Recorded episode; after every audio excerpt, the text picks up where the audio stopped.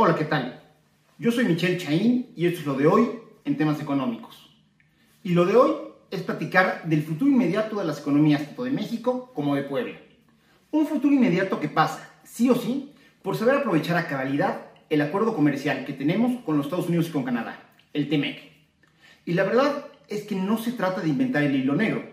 Bastante experiencia tenemos ya, desde 1994 un año que fue complejo en lo económico por la entrada en vigor del entonces Telecán, el Tratado de Libre Comercio,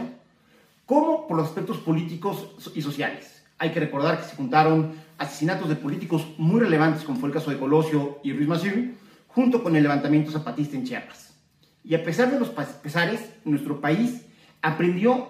cómo se tiene que aprovechar un acuerdo comercial de estas características y sobre todo de estas dimensiones que se convirtió en uno de los bloques económicos más importantes del mundo y que hasta la fecha, la famosa triada, es decir, estos tres grandes bloques comerciales conformados por la región Asia-Pacífico, la Unión Europea y desde luego el bloque de América del Norte, siguen siendo los pilares fundamentales en los que se mueve el libre comercio a nivel mundial. Las características importantes de esta enseñanza, desde luego,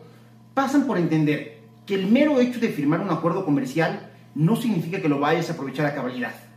Por el contrario, es necesario hacer el ejercicio de entender a tus socios comerciales, analizar el mercado, aumentar tu productividad, tu competitividad, mejorar tus características logísticas y desde luego generar de manera participativa la infraestructura que se requiere pues para poder comerciar no solo con los Estados Unidos y con Canadá, sino con todo el mundo. Todo esto que les estoy diciendo, que para muchos a lo mejor será una cuestión un tanto obvia, y para tantos otros será eh, un tema a reflexionar,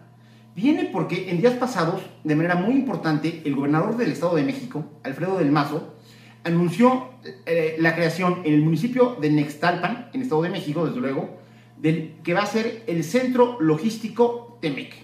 Un proyecto que se está eh, realizando de la mano del grupo, del grupo El Man, del cual ya les platicaré en un momento más, que estaba, digamos, eh, que estaba considerado dentro de los proyectos que ha venido anunciando el presidente López Obrador como proyectos de infraestructura prioritaria que a través del Consejo Coordinador Empresarial del CCE a nivel nacional ya están buscando quién les meta dinero, es decir, que hay inversión privada para que se puedan realizar. En este caso, en el caso del centro logístico, eso se, se realiza de la mano del grupo Elman, que para quien no lo ubique, es el grupo que está conformado por el empresario Moisés Elman Arzari.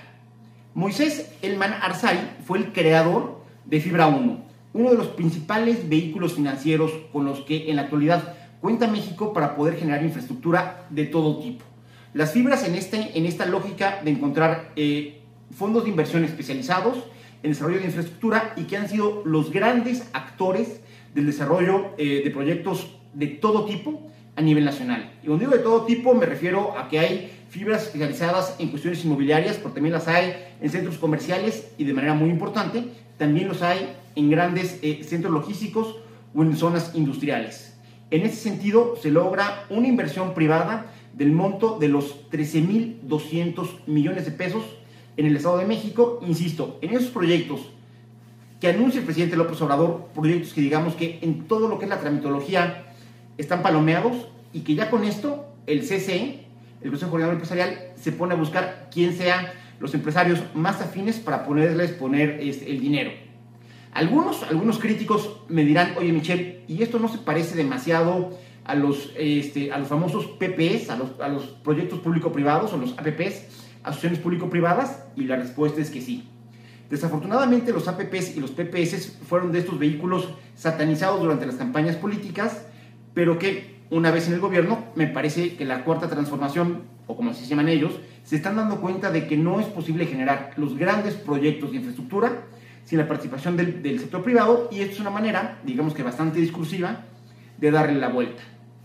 Ahora, habiendo dicho lo anterior, la, reflexión que viene me parece este, al caso, sobre todo pensando en la potencialidad del Estado de Puebla, es ¿por qué en el Estado de México y en Puebla no?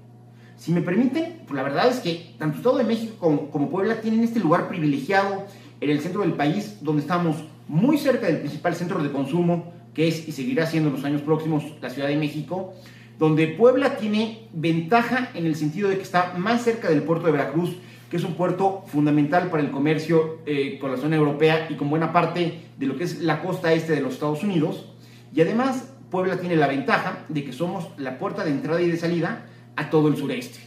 Si ustedes traen algo de carga y lo bajan en Panamá y lo quieren mover por carretera a los Estados Unidos, forzosamente pasan por la zona de influencia de Puebla. en ese sentido, me parece que Puebla sería una región mucho más propicia para un proyecto de este tipo, de lo que lo es incluso el Estado de México, a pesar del poderío industrial que tiene con sus muchas zonas industriales. Aquí la pregunta que cabe es, ¿qué hizo Alfredo del Mazo que no estamos haciendo en Puebla para poder atraer este tipo de condiciones? O bien, la pregunta es, ¿qué estamos haciendo en Puebla para más allá de las cuestiones de corto plazo que tienen que ver con la pandemia, poder generar lo suficiente infraestructura y los suficientes amarres, por llamarle de alguna manera, para poder aprovechar a cabalidad, uno, nuestra tradición en metalmecánico e inversiones europeas, que se la tenemos, y dos, aprovechar nuestra posición geográfica privilegiada para ser uno de los actores claves en lo que va a ser el TEMEC, que abarcará los próximos 25 años de la economía mexicana. Si nos quedamos de brazos cruzados, creyendo que simple y sencillamente por tener la ubicación geográfica que tenemos y por haberse firmado el TEMEC, Puebla en automático va a ser de los estados ganadores, estamos